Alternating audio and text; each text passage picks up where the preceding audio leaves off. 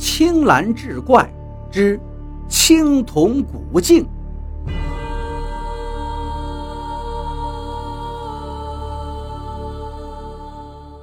胡进腾老汉一大早去镇上割了十多斤肉，让外孙拎了回去，自己却蹲到集市东头的墙旮旯里看别人下起棋来。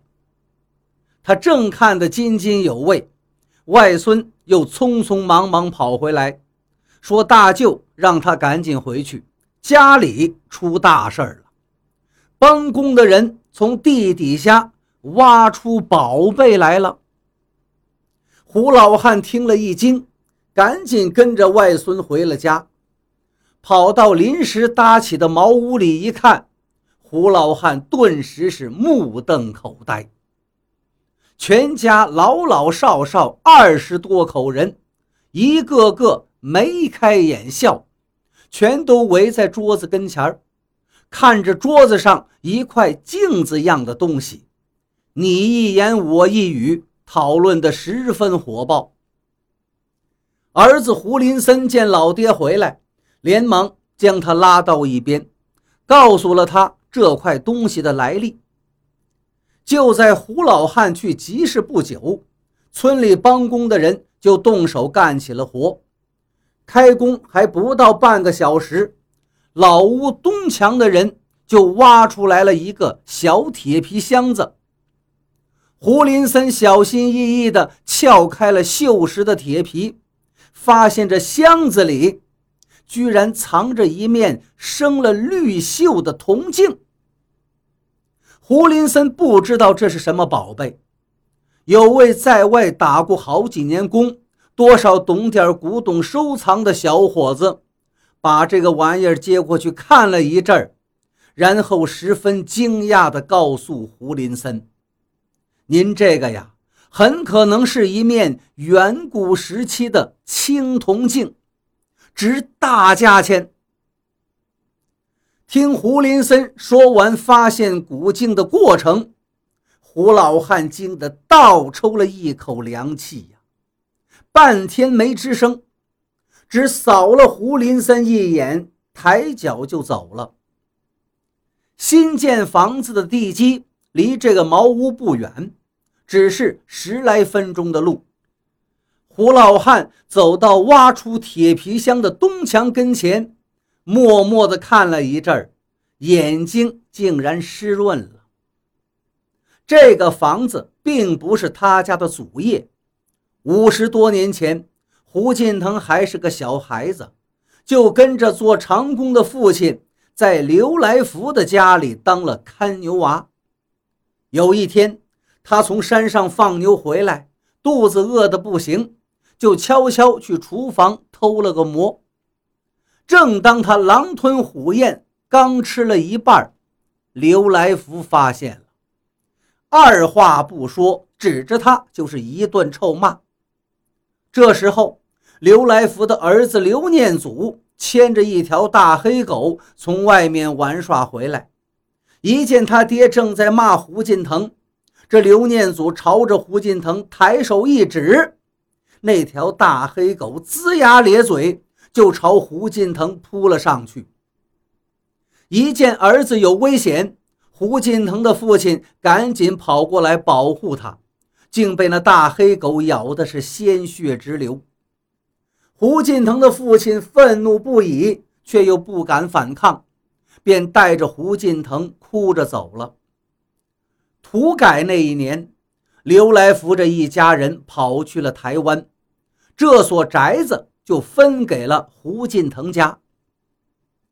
没过几年好日子，胡进腾的父亲因病去世。临咽气的时候，老人抚摸着他的头，留下了仇恨的遗言，说：“我们胡家跟那老刘家是不共戴天的，一定。”不能忘本。这座房子历经风雨剥蚀，再也没法住了。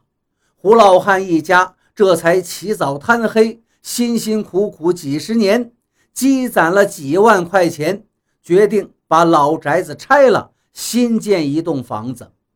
可没想到，这地底下居然还埋了这么个宝贝。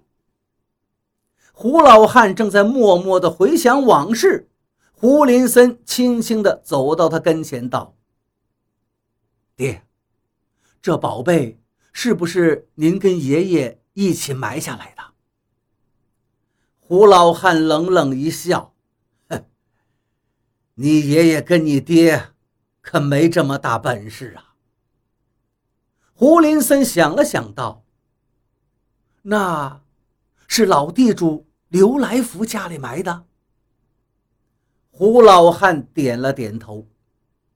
这意外的收获让一家子人兴奋的几个晚上都睡不好觉。胡林森决定先找个古董商鉴定一下铜镜的价值，争取卖个好价钱，好好的建一栋漂亮的大房子，也像城里人那样风光风光。胡老汉听罢，先是默不作声，而后却摇头反对：“我胡家祖祖辈辈穷得有骨气，从来就没指望发什么横财。这面铜镜既然是刘来福家的，就应该交给政府，再还给人家。”胡老汉家里的意见还没统一呢，县里的文物管理部门就来了人了，说是根据国家相关法律法规，这青铜古镜不是胡家传下来的遗产，必须上缴相关部门。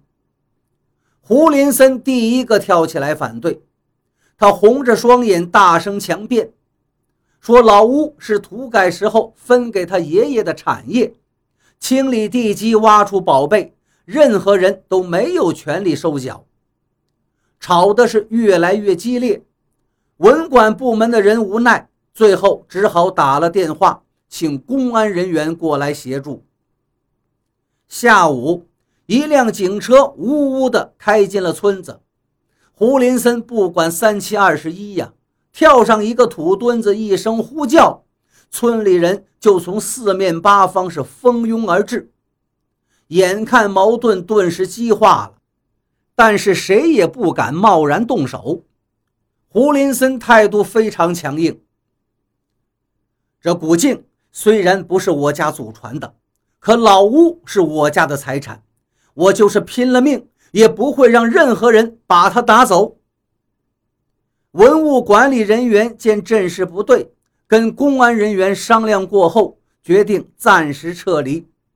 可是谁也没想到，第二天上午，县里招商局的段局长进了村子，说刘来福的儿子刘念祖从美国回来了，决定在家乡搞投资开发。